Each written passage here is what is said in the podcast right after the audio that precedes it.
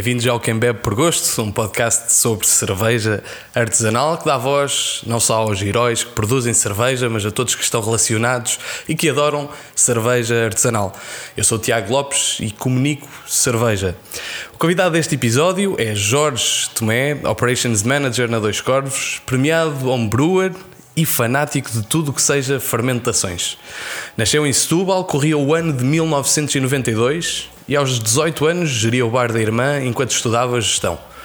Em 2014 começou a fazer cerveja em casa e em 2015 criou uma cerveja do Caneco em Setúbal. Em 2016 inicia-se na Dois Corvos, onde começa a trabalhar no Taproom. Já em 2018 termina o curso de Gestão Hoteleira e inicia o curso de General Certificate in Brewing no Institute of Brewing Distilling. Em 2019 ganhou o primeiro prémio na categoria geral do concurso de cervejas caseiras e artesanais e atualmente o seu desporto favorito é fermentar tudo e mais alguma coisa. Como é que é, Jorge? Como é que é? Are you crazy? Estás fixe? Um, e pá, qual foi a coisa mais estranha que tu, que tu fermentaste? Pá, provavelmente alho, Alho? fermentado em mel. Pá, uma cena que, que acontece, basicamente. Eh, fermentas o mel com, com o alho, vais buscar algumas bactérias que estão presentes no mel e no alho e acaba por acontecer, sei lá, o mel fica menos espesso. Dizer, o mel é uma coisa espessa e aquilo acaba por ficar mais líquido, vais extrair eh, um pouco do sabor do, do alho e depois o próprio alho também é uma coisa que faz bem à saúde, antioxidante tudo mais e acaba por ser eh, uma coisa interessante para brincar na parte da gastronomia.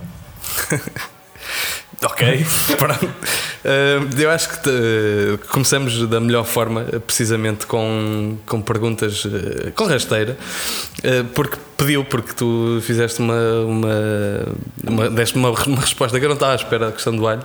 E então, nesse sentido, temos aqui uma pergunta do David Paes. Olá Tiago, olá Tomé. O que eu gostava de saber é se é verdade que o craft beer é o último refúgio de um bando de doidos incapazes de viver dentro da norma, o que faz um gajo normal como tu no meio desta malta. Abraço. O que é que faz um gajo normal como tu neste, neste universo, Jorge? É preciso equilíbrio. Em todos os grupos tens de ter eh, alguém a equilibrar eh, o bando de malucos e acho que passa um bocado por esse papel de equilibrar as loucuras que alguns tentamos fazer fora de horas e é preciso alguém para chamar a razão. Portanto, tu és o gajo que mantém aqui a pauta, a ordem, certo? Internamente sou conhecido como o Judas, em alguns episódios internos em que chamei ao bom senso das pessoas. Eu sou capaz de ter presenciado alguns desses momentos. Uh, talvez não seja a melhor altura para refer- referenciar uh, tais, tais Não, não. episódios. Um, pá, tu começaste na- na- no mundo da hotelaria, no bar da tua irmã em Setúbal. Depois estudaste gestão hoteleira. Aquilo correu assim tão mal que tu percebeste que tinhas que estudar? Ou... Não, até correu bem. Estava a fazer um curso de gestão, ah, sem pá, uma área mais aberta, licenciatura em gestão. Tive a oportunidade de começar a trabalhar com a minha irmã na altura e percebi que gestão, num conceito amplo, não era aquilo que eu queria. Precisava ter uma gestão mais aplicada. E aí, como estava a trabalhar no bar, a coisa estava a correr bem para, para mim, para a minha irmã, para, para todos. Fez ah, o, o caminho de seguir na, na hotelaria. Uh, e depois, entretanto, assumo que tenha sido mais ou menos nessa altura que tu conheceste o mundo do, do homebrewing ou começaste a fazer cerveja em casa. Foi no, no bar. Uh, nós tínhamos algumas cervejas, as cervejas belgas que vês por aí, Duvel, Orval, sei lá, as cervejas normais belgas e já gostava de cerveja. Tinha ido uma vez à Holanda, tinha provado algumas coisas diferentes, até me lembro de uma de Chess de que ele era terrível, tipo vinagre. Opa, mas depois uh, não havia muito cá, o pouco que havia não, não chegava com facilidade. E às vezes lá, o esforço que tu fazes para beber uma coisa, comer uma coisa, às vezes não compensa o esforço que tens. E em Setúbal não havia muito, tirando essas cervejas belgas. Até com um amigo meu que estava na Nova Zelândia, eh, vem a Portugal depois de um, de um estágio. Pá, vem todo entusiasmado. Pá, meu, a malta lá faz cerveja em casa. Pá, é impossível fazer cerveja em casa, eu estava a dizer. Pá, não é possível. E depois aí fiz, fiz o workshop, como pá, 90% da malta da cerveja aqui em Lisboa, na oficina da cerveja com o Gonçalo, neste caso eh, lecionado pelo Fernando. E pronto, começou aí eh, a aventura de fazer cerveja em casa.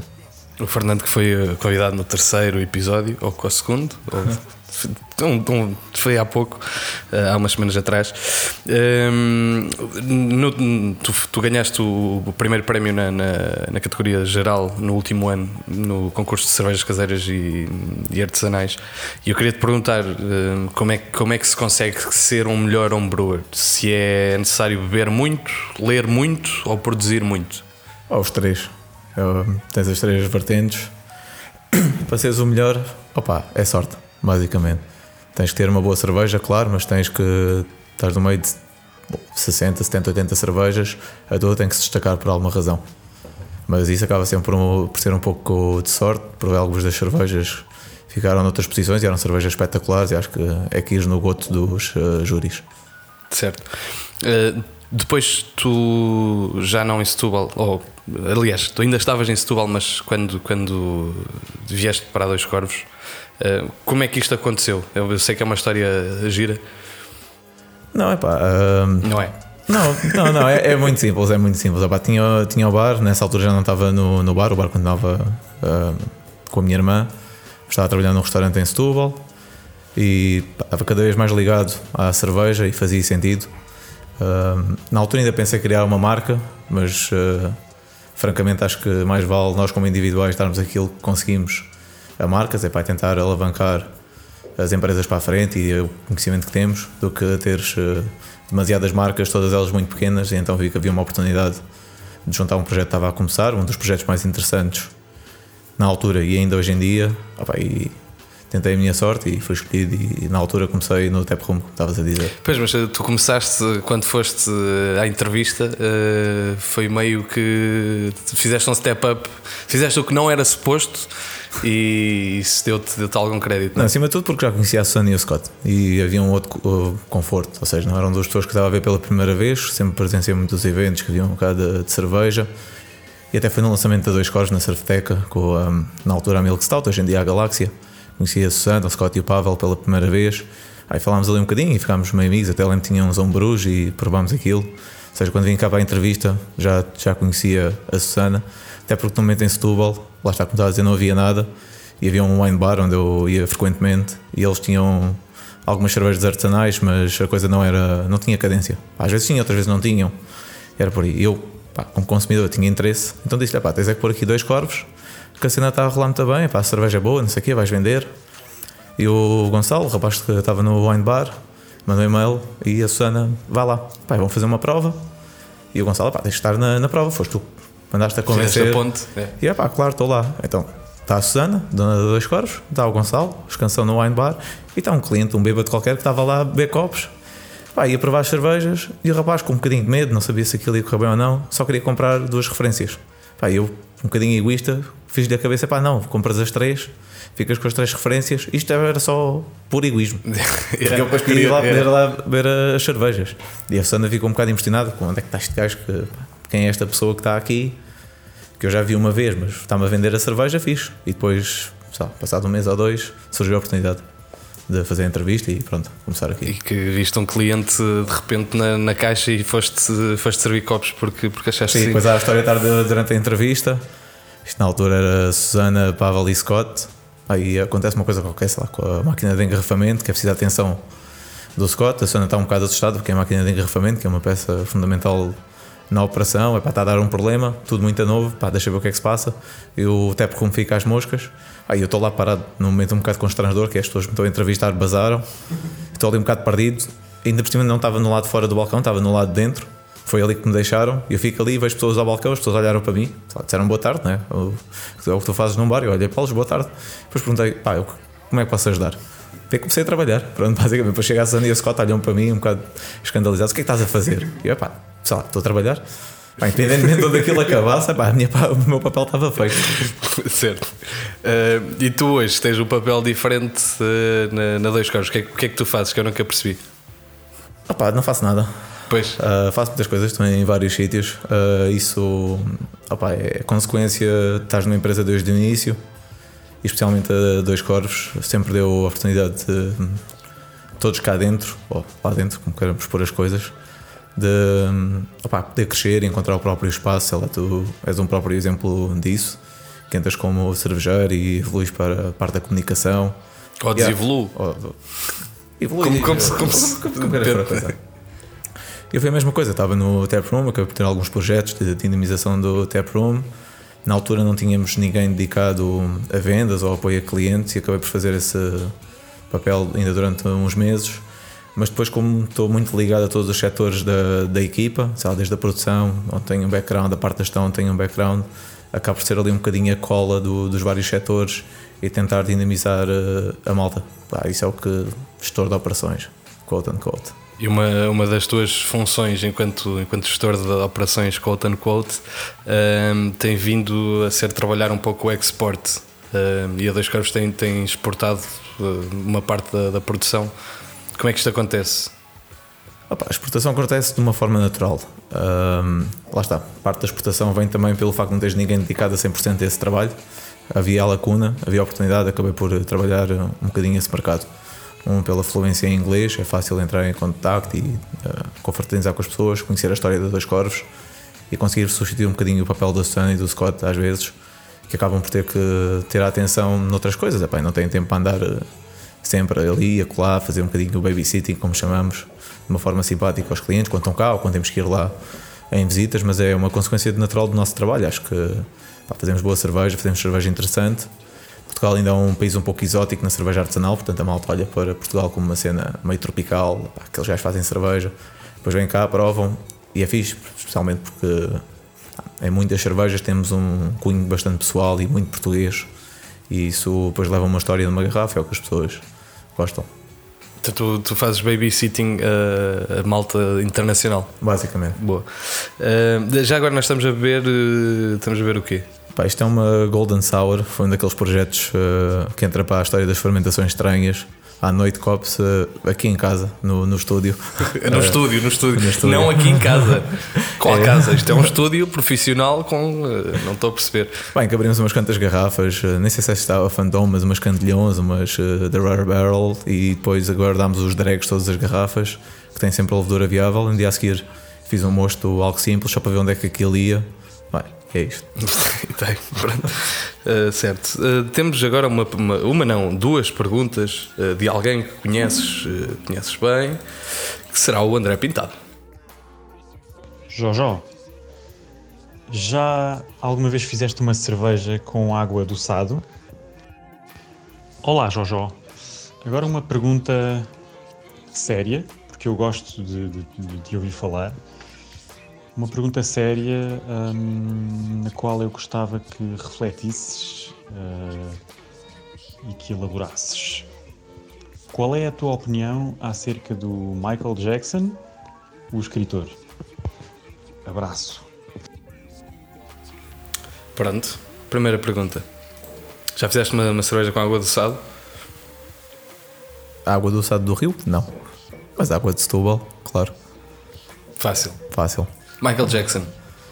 Opa, é o pai da cerveja artesanal. É a pessoa que pá, ainda andávamos eh, nós eh, de fraldas, andava o homem a gravar episódios e a descobrir coisas no meio da Bélgica, no meio da Holanda, Inglaterra. Pá, e acaba por fazer a fundação de tudo o que é a cerveja artesanal hoje em dia. Era, foi quem muito responsável pela ligação Estados Unidos-Europa, que na altura não, não havia muito. Ou seja, o mercado americano estava, estava-se a desenvolver, estava a ser desenvolvido. E bah, as coisas da Europa não se vendiam porque o pessoal achava que não havia hum, interesse lá fora.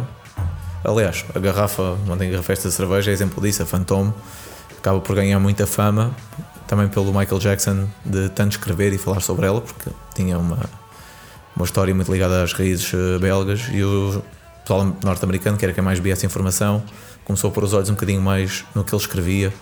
E acho que fez um trabalho super importante também a gastronomizar um pouco a cerveja. Nós aqui em Portugal ainda temos muita cena do vinho e gastronomia. Nos Estados Unidos é ao contrário, tens muito cerveja e gastronomia.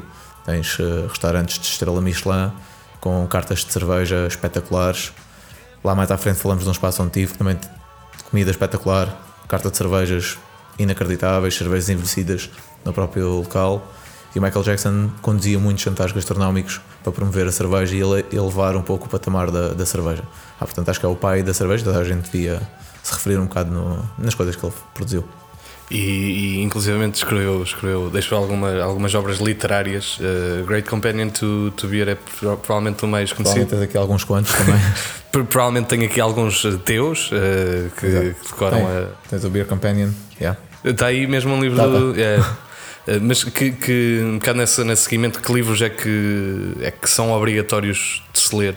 Depende muito sobre o que é que queres aprender. E atenção, tenho uma coleção simpática de livros sobre cerveja e depende um bocado para onde é que queres ir. Se calhar um. Cerveja, cerveja em casa, tens o How to Brew do John Palmer ou do. Como é que se chama?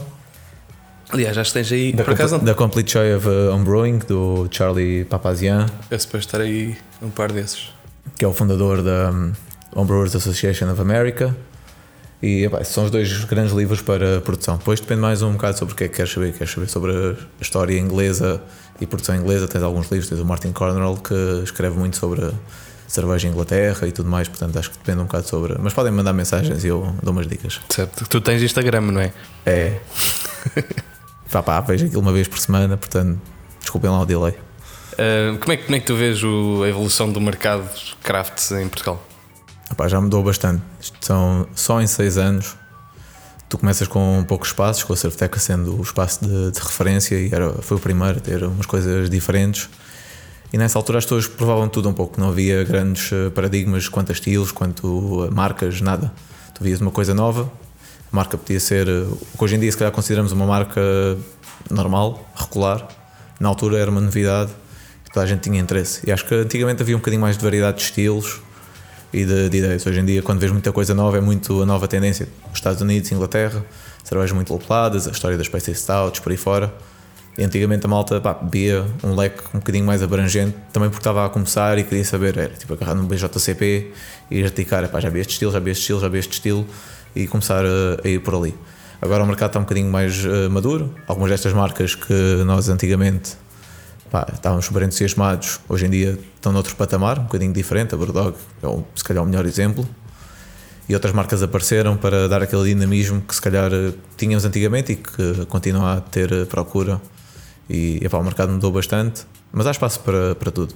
Como é que nós, como é que nós estamos comparativamente com, com outros mercados? Nós, mercado Nós, português, é, sim, exatamente.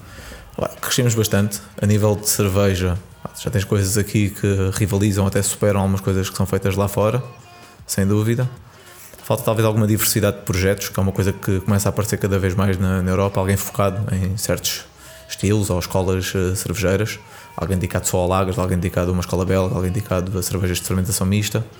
E isso é o que se calhar um bocadinho ainda falta em Portugal. Também devido à, à escala do mercado, que não é muito grande, tens 10 milhões potenciais consumidores, é consideravelmente reduzido para a quantidade de projetos que podes fazer, mas há interesse lá fora. Os olhos estão, estão abertos lá fora.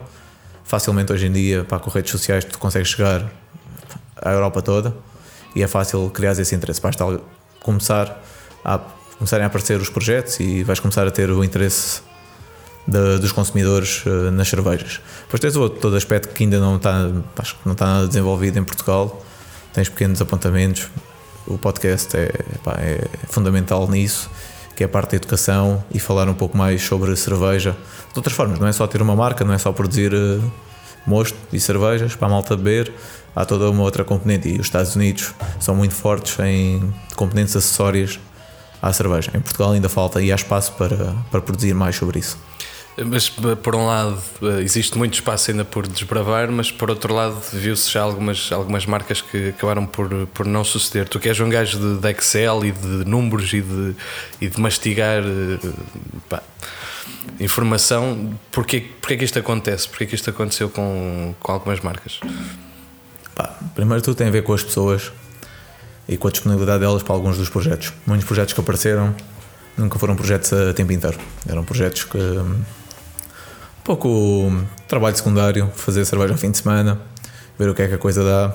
Só que uma coisa é assim, fazer pequenos lotes para os amigos, tens sempre um controle grande na tua produção e é fácil gerir isso. Quando já tens uma componente de vendas e tens eh, cerveja nas prateleiras 6 meses, 9 meses, um ano, tens outra gestão mais complicada de fazer que requer uma atenção muito maior da- das pessoas e depois também está relacionado com a escala. Visto muitos equipamentos pequenos a aparecerem em Portugal e para teres um, um certo controle de qualidade no, no processo e uma garantia pá, consistência, precisas ter uma escala um bocadinho maior.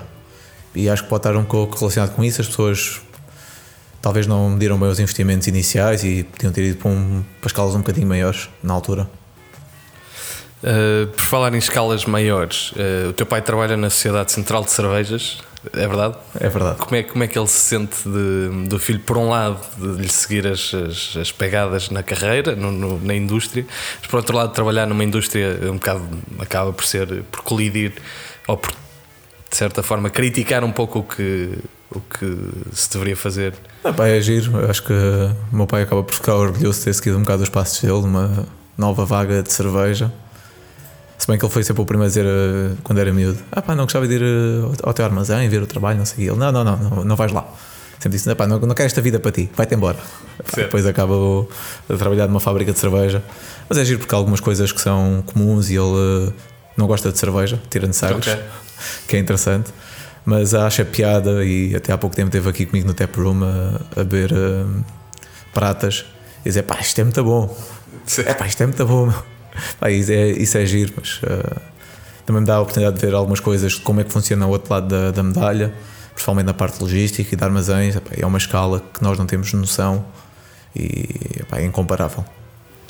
Uh, depois temos uma pergunta com vídeo, uh, muito de alguém com quem tu tiveste uh, há muito pouco tempo, que te pergunta várias coisas.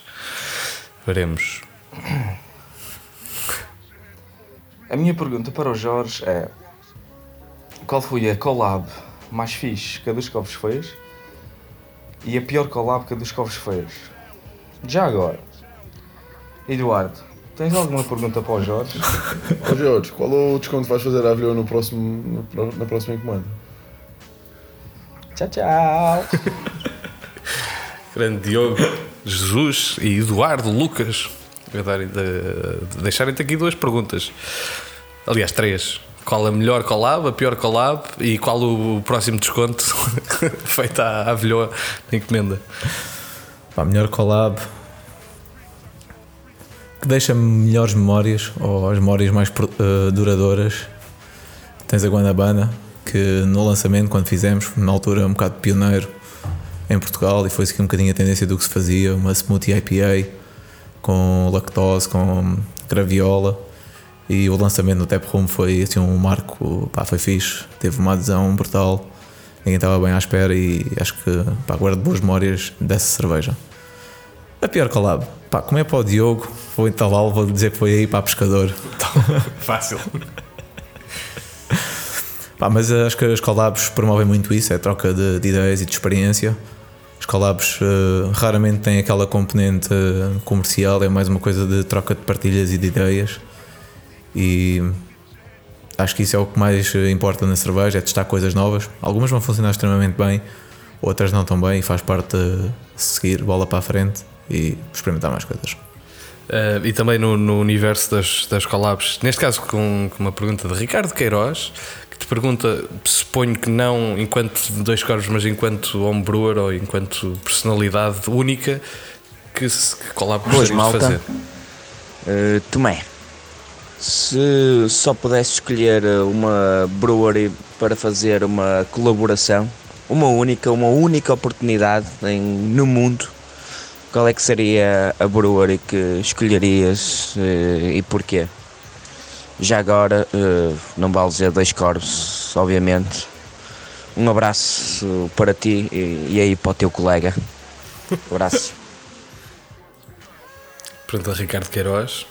Pá, isto aqui estando a bola um bocadinho para a frente, sei que já, falamos, já vamos falar sobre isso, mas uh, recentemente estive nos Estados Unidos e tenho que dizer a Degarde, não tinha uma grande ligação com, com a cervejeira, sabia que era uma cervejeira de renome, bem classificada, bem cotada, mas não tinha noção do que é que eles faziam, depois de ter estado lá.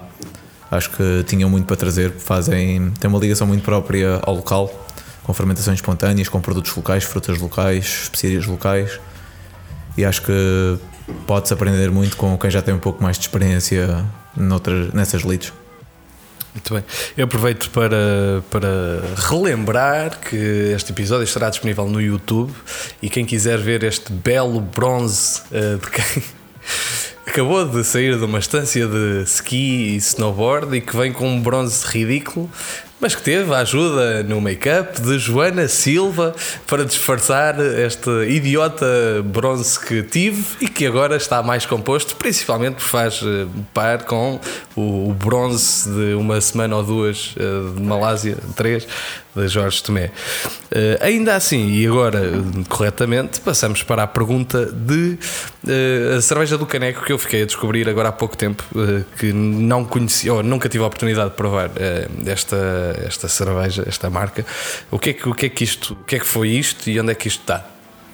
Pá, isso está morto e enterrado numa prateleira em casa. O, o único autocolante e imagem que existe sobre isso. Mas foi no seguimento do bar e ter começado a fazer cerveja. Havia espaço para brincar um bocado. Na altura, é, um bocado de giro. Tenho um parceiro da câmara que diz que eu, para fazer cerveja no bar, não, não preciso nada. Pá, posso fazer cerveja e vender no bar, não preciso nada. O que sabendo, hoje em dia, o que sei, é um bocado idiota e aquilo está escrito, eu tenho o e-mail guardado e impresso, mas pronto, foi o que me disseram e na altura, de forma um bocado ingênua, comecei a produzir em casa, ou a colocar aquilo que produzia em casa no bar e tinha que se criar uma identidade para aquilo e na altura acho que marca não fazia muito sentido, então era a ideia de criar um brewpub numa panela de 20 litros, o que também é idiota, mas eh, pá, fazia sentido na altura de fazer umas brincadeiras e ter lá cerveja base era uma APA, sei lá, fiz outras coisas também lá e aquilo era para vender aos amigos, eh, simplesmente, e aquilo que fazia, como não ia beber tudo, era para partilhar um bocado, mas o projeto está morto e enterrado.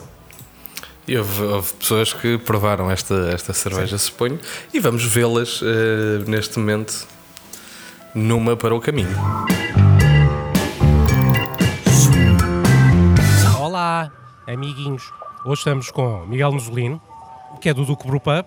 E eu sei, Miguel, nós hoje vamos falar eh, sobre Jorge Tomé, Jorge Fortuna Tomé. Mas eu sei que antes disso tens uma mensagem, aliás, uma pergunta para o Jorge. Sim, senhor. Eu queria perguntar ao Jorge onde é que foste buscar tanto estilo. Se a pergunta era para o Jorge, era para perguntar ao Jorge onde é que ele arranjou tanto estilo.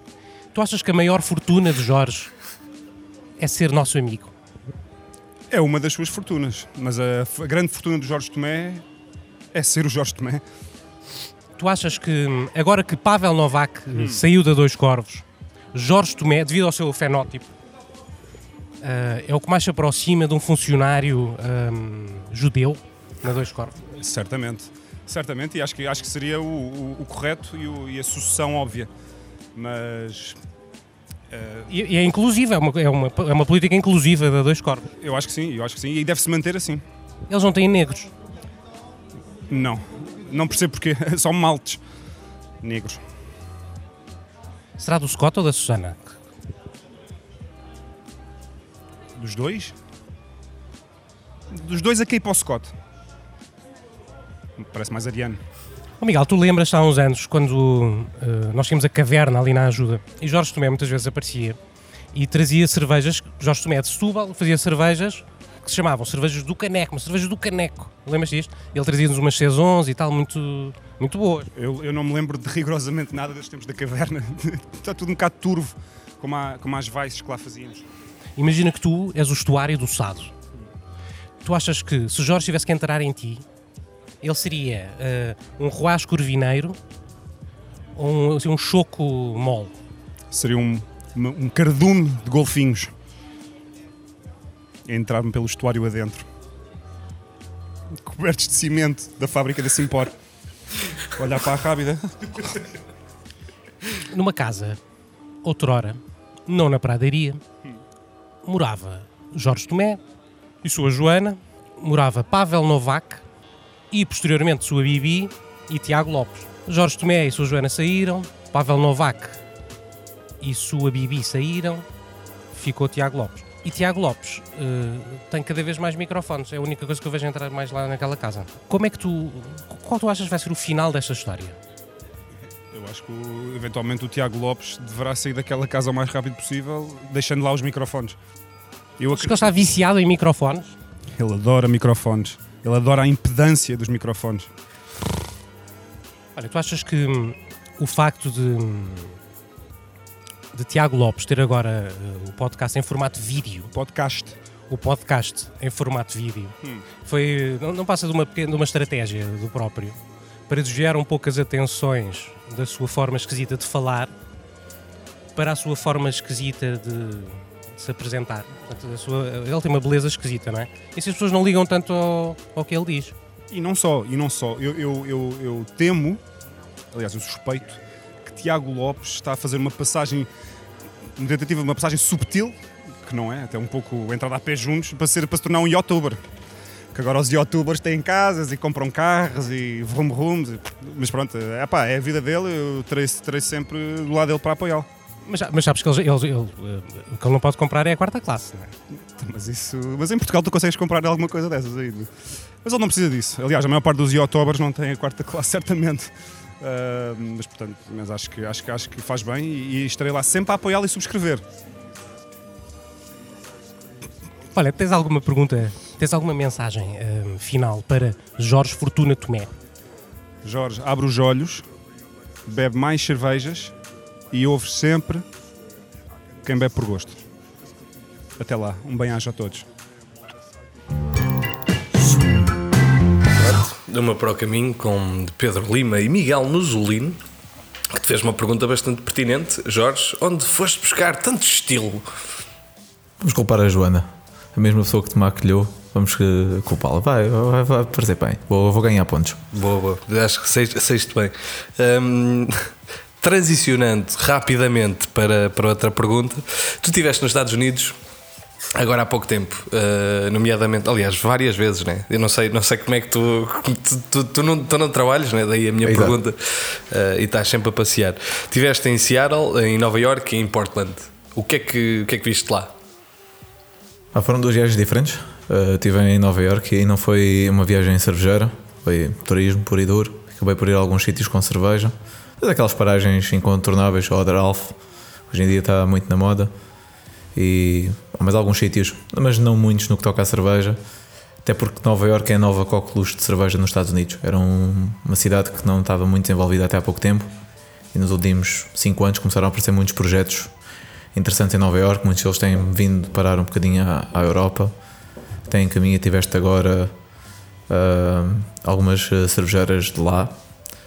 E depois, noutra viagem, essa já com uma componente um pouco mais ah, cervejeira, mais visita a espaços, conhecer espaços, estive em Seattle e em Portland.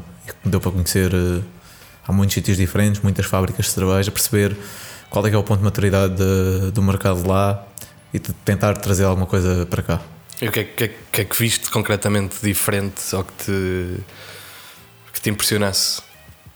A nível de serviço, eu estava à espera de algo melhor. Vamos fazer isto resposta ao contrário. Fala-se muito sobre a cultura cervejeira nos Estados Unidos. Há, de facto, é verdade. Mas as pessoas que trabalham no- nos bares não têm muita vontade de engrenar em conversas, que é algo que na Europa é o oposto. Acho que nós nisso fazemos um trabalho muito bom em Portugal. De facilmente conseguires encontrar alguém que tem gosto de falar sobre cerveja, seja num bar, seja num tap room, seja numa fábrica. Nos Estados Unidos as pessoas são um pouco mais fechadas nesse sentido, porque cá também já é tão está tão evoluído que eles acabam por não ter muito essa necessidade. Por outro lado, tens a variedade e consegues sempre arranjar alguma coisa diferente e tens uma qualidade de cerveja espetacular. E acho que o serviço também, no lado oposto, na parte da restauração, funciona muito bem nos Estados Unidos e é algo que há ideias para trazer para cá. Como por exemplo? Pá, água. Que é a coisa mais simples, mas teres alguém. Pá, nunca falta água em qualquer estabelecimento nos Estados Unidos. E é uma coisa que aqui parece que é um frete, às vezes eh, arranjas um copo de água, uma garrafa de água, o que seja. Lá faz parte de- do serviço deles. De, pá, estás sentado e está sempre alguém a dar água. Para quando estás a beber copos, é, é o melhor. Certo. Eh, eh, a tua, tua formação foi de gestão hoteleira eh, e agora estás, continuas a, a buscar conhecimento eh, técnico, mas, mas de que forma é que esta, esta formação em gestão hoteleira te permite eh, agregar alguma coisa ao mercado ou te permite diferen- diferenciar enquanto, enquanto profissional neste momento? A formação é gestão hoteleira, licenciatura é gestão hoteleira, depois uma outra, outro curso profissional em restauração e bebidas. Eu acho que é aí que vou buscar a minha inspiração. Muito ligado à parte do bar, onde trabalhámos com cocktails. E aí começa a vir um bocadinho o interesse de procurar eh, coisas novas. Depois estava associado à cerveja e a paixão é a cerveja, mas não deixo de perder uma boa oportunidade de beber um bom vinho ou beber um bom coquetel e trazer essas inspirações muitas vezes para o, para o mundo da cerveja. Portanto, acho que não é tanto o mundo da hotelaria, mais o mundo da restauração que traz muita inspiração e a forma como deves apresentar o teu produto lá fora para dinamizar um bocadinho uh, este segmento que precisa de crescer em Portugal. Mas achas que é importante, de facto, uh, o conhecimento que tens mais técnico de. Sim, sem dúvida. Como eu estava falando há bocado, a história do Michael Jackson, dos jantares de harmonização e de elevar um bocadinho o patamar da cerveja artesanal, acho que está ligado a isso. É, se tiveres uma boa ligação à gastronomia e ao serviço, tudo o resto vai catapultar. E acho que aí fez sentido no início, uh, no Tap Room da Dois Corvos, de criar uma dinâmica um pouco diferente, trazer um pouco a visão que eu tinha e juntamente com a Susana e com o Scott traziam a experiência dos Estados Unidos, criar um sítio que ainda hoje em dia é único em, em Lisboa e tem uma presença e uma maneira de estar se calhar muito diferente de outros bares e as pessoas claramente gostam disso e está, está visto. Um, por falar em serviço, eh, não apresentaste a cerveja que estamos a beber, não é? Que eu não faço ideia que é. Também não. Foste que a fizeste. É verdade. Não, eu tenho um grande problema em identificar eh, cervejas. Eu prometo que vou melhorar eh, isso agora para a frente. Mas houve uma altura em que fazia cervejas, punha duas ou três de parte, sabia o que é que eram. Ah, estavam de parte, estavam naquele canto e tudo o resto iam para caixas. Certo. Então tinha uma marca na, na rua, no quintal, fazia lá churrascos em casa, a malta abria a arca. Epá, vou ter aqui uma cerveja, epá, estás à vontade. Isto é o quê? Não sei. Então, mas não sabes como assim? Epá, olha, pões isso contra a luz. Se for claro, é claro. Se for escuro, é escuro. Pá, depois tu abres e vês que gostas. Se não gostares, é pá, manda fora e abre outra, estás à vontade. E isso também tem um bocadinho. tem alguma graça. Agarras uma garrafa, não sabes o que é que vais beber e depois sai-te uma coisa Vamos dizer que boa, certo. Já é a altura de fazeres mais, mais churrascos, ainda que Sim. esteja frio. Uh, não, vou começar, a época está a abrir, epá, deixa lá, agora estás a entrar em março. Mas, estás a entrar em março, não, estás a entrar em abril, em abril. Jorge, que isto é a magia da, da planificação uh, radiofónica. Um, agora, para, para pergunta mais difícil, eh, como é, como é que tu vês este, este surgimento das, das pseudocrafts como uma, uma coruja ou uma loba e a tentativa das, das industriais de se apropriarem de certa forma de um, de um nicho? Ah, acima de tudo, é validar do trabalho que tem sido feito na cerveja artesanal. Acho que são dois conceitos muito diferentes: falar sobre a coruja e sobre a loba são duas coisas que não têm necessariamente relação, enquanto um que não tem propriamente uma identidade, a coruja, a loba acaba por tentar, num patamar diferente, entrar mais no mundo artesanal. Mas acho que isso é uma resposta natural das grandes empresas que veem o mundo da cerveja artesanal e querem um bocadinho daquilo que nós estamos a fazer e cabe a nós provar que eles estão errados e que o nosso produto se diferencia por outras razões, não é só uma questão de preço, ou de força comercial, de distribuição, de disponibilidade para o consumidor final e isso cabe a nós, todos os intervenientes da cerveja artesanal, combaterem esse movimento. Mas é, é vês que, que surge por necessidade de, de, apropriar uma, uma parte do mercado, ou de não cair no, no, na evolução, ou por outro lado, aproveitar simplesmente o, o momentum. Eles têm que se manter relevantes. Claro que tu passas toda a tua vida a falar sobre duas, três marcas de cerveja sol nacional e de repente tens um pico gigante, vais ver os relatórios da Brewers of Europe e neste momento tens mais de 100 cervejeiros registados em Portugal, tens 5 industriais. Só 5 industriais, eles começam a ver mais de 100 a aparecer, a fazer de concorrência, quer dizer que as pessoas sabem que os produtos existem, estão lá. E eles de alguma forma têm que apanhar o comboio e mostrar que continuam em, em atividade e a produzir coisas novas. Agora, se vão vingar, acho que não. E acho que acima de tudo o trabalho passa por nós em fazê-los fazer o cliente ver que a cerveja artesanal original, o verdadeiro craft, vai conseguir sair de cima. Porque provavelmente não. Eh, eh, fiquei, fiquei impressionado pelo, pelo buquê de, de sabores desta, desta grisete. Tu vais com duas cervejas de atrás ou não? Tu estavas na, estás na, na segunda, não é? Esta, esta grisete, yeah. que é uma grisete com alfazema. Com bitters de alfazema. Com, bitters com, de alfazema. com uma tintura de alfazema. Que está. E que é isso? É, pá, tens, tens um, um buquê de, de, de, sabores que não consegues ter isto numa, num outro tipo de cerveja. E que, e que é isso define precisamente o, o craft versus não craft. Também no, no, na continuação de perguntas uh, difíceis, uh, nos Estados Unidos tem-se vindo a ver cada vez mais de cervejas ou cervejeiras artesanais a serem uh, adquiridas por, por major brands, por, por, pelas industriais.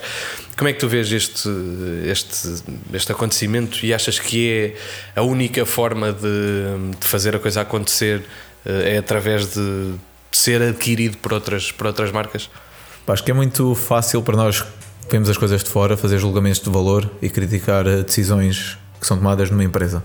A razão dessas decisões, eles saberão melhor do que nós e pá, não me cabe a mim julgar. Não gosto dessas aquisições, fico sempre com uma comissãozinha quando vejo alguém a ser adquirido e não, não minto. A percepção sobre a marca pá, muda.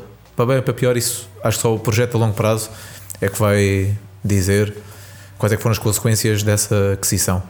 Tens algumas eh, parcerias nos Estados Unidos que não são bem aquisições, que as cervejeiras mantêm o mesmo nível de qualidade, a mesma capacidade de distribuição e isso pode ser interessante. Tens outros casos que não, em que vês as marcas um pouco a desaparecerem, focarem-se mais no mercado local e depois a fazer um streamline de produção, baixarem custos.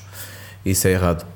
E acho que a decisão que leva as pessoas a o caminho que leva as pessoas a tomarem essa decisão não cabe a nós julgar, porque tens tantos outros casos em que tens uh, há uma dimensão já substancial, mesmo para o mercado norte-americano, a Sierra Nevada acaba por ser uh, um grande exemplo, apesar de ter feito agora uma parceria, união com a Dogfish Head, ou teres a, a Left Hand uh, no Colorado, pá, são cervejeiras com dimensões ridículas. A Left Hand produz mais de 7 milhões de litros por ano, provavelmente a Sagres não sei se produz muito mais que isso, e ainda assim continuam a ser totalmente independentes. Portanto, acho que são decisões que se tomam pelo caminho, da mesma forma que tu decides vou produzir uma IPA uma PLL, é seres, tomares a decisão de procurar investimento para dar um passo a seguir. Há certos projetos que pode valer a pena, mas só o tempo dirá.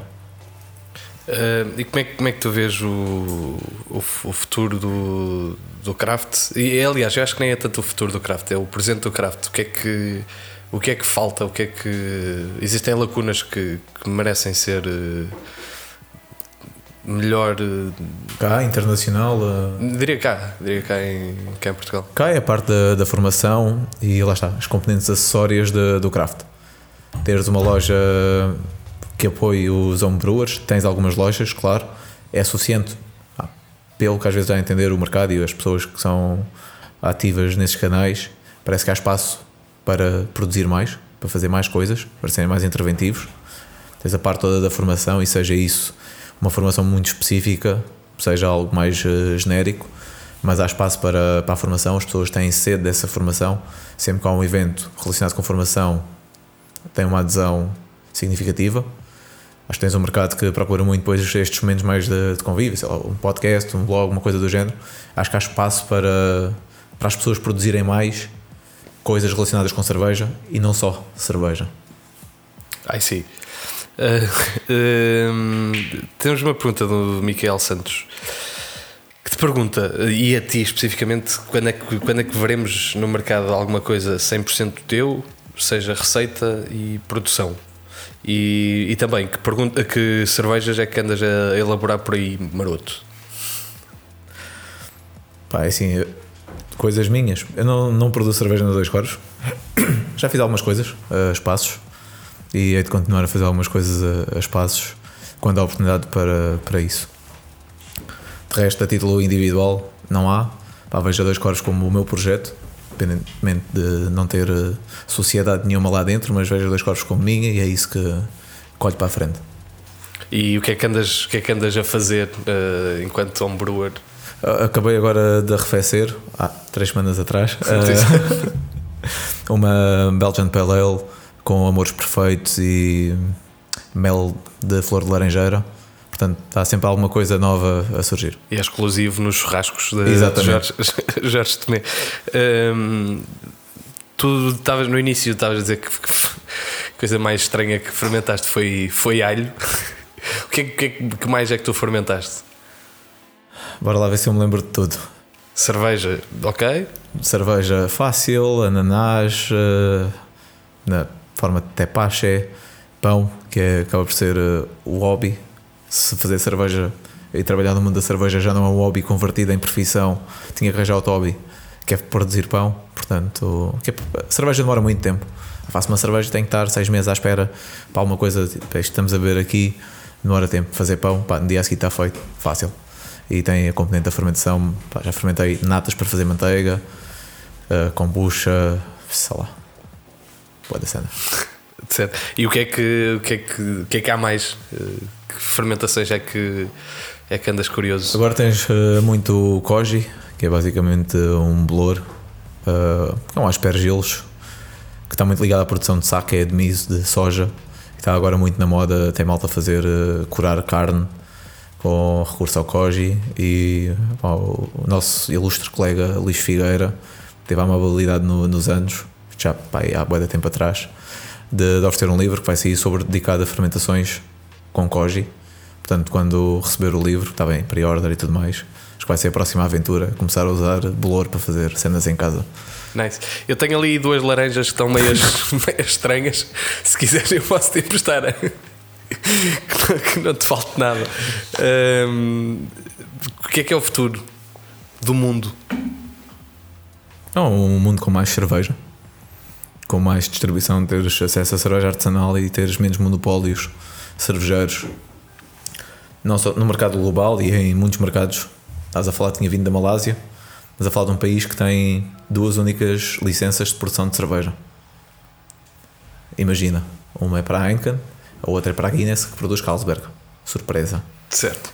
E ninguém pode produzir cerveja naquele país. Há espaço, após contigo sim. Tens alguns bares ah, no país com cerveja artesanal. Há espaço. Tailândia, outro bom exemplo. Eu acho que estas, ah, estes países um pouco mais ah, isolados de certa forma acabam por ser países que têm uma sede grande por cervejas diferentes, mas há sempre uma ligação muito forte a estas grandes empresas. Depois é a parte que tu começas a ver, não é só a malícia das empresas de uma, de uma forma económica, também há uma componente política. E tens alguns estudos interessantes sobre a presença da Heineken em África, em que tiveram ligados a umas coisas eh, estranhas ou condenáveis no mínimo e acabam por fechar muita porta a outros parceiros.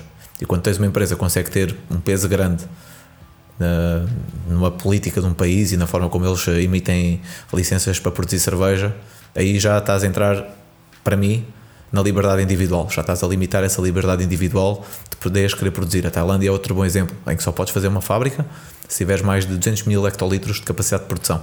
Ok. E aí, pá, estás a entrar na liberdade. completamente. É. Estás a estrangular completamente o mercado. E tu vais à Tailândia, é um sítio evoluído no que toca à cerveja artesanal. A Brewski tem lá um bar, Air of the Dog tem lá um bar, portanto há espaço. As pessoas querem aquilo, não há produção local por isso mesmo. E a produção que há é clandestina. Depois é um país, são países que não lidam muito bem com ilegalidades. Portanto, um mundo com mais cerveja artesanal e com menos influência das grandes cervejeiras na- no capítulo político. Muito bem. Obrigado pelas, pelas cervejas e pela companhia. Assim termina o quinto episódio da segunda temporada de Quem Bebe por Gosto.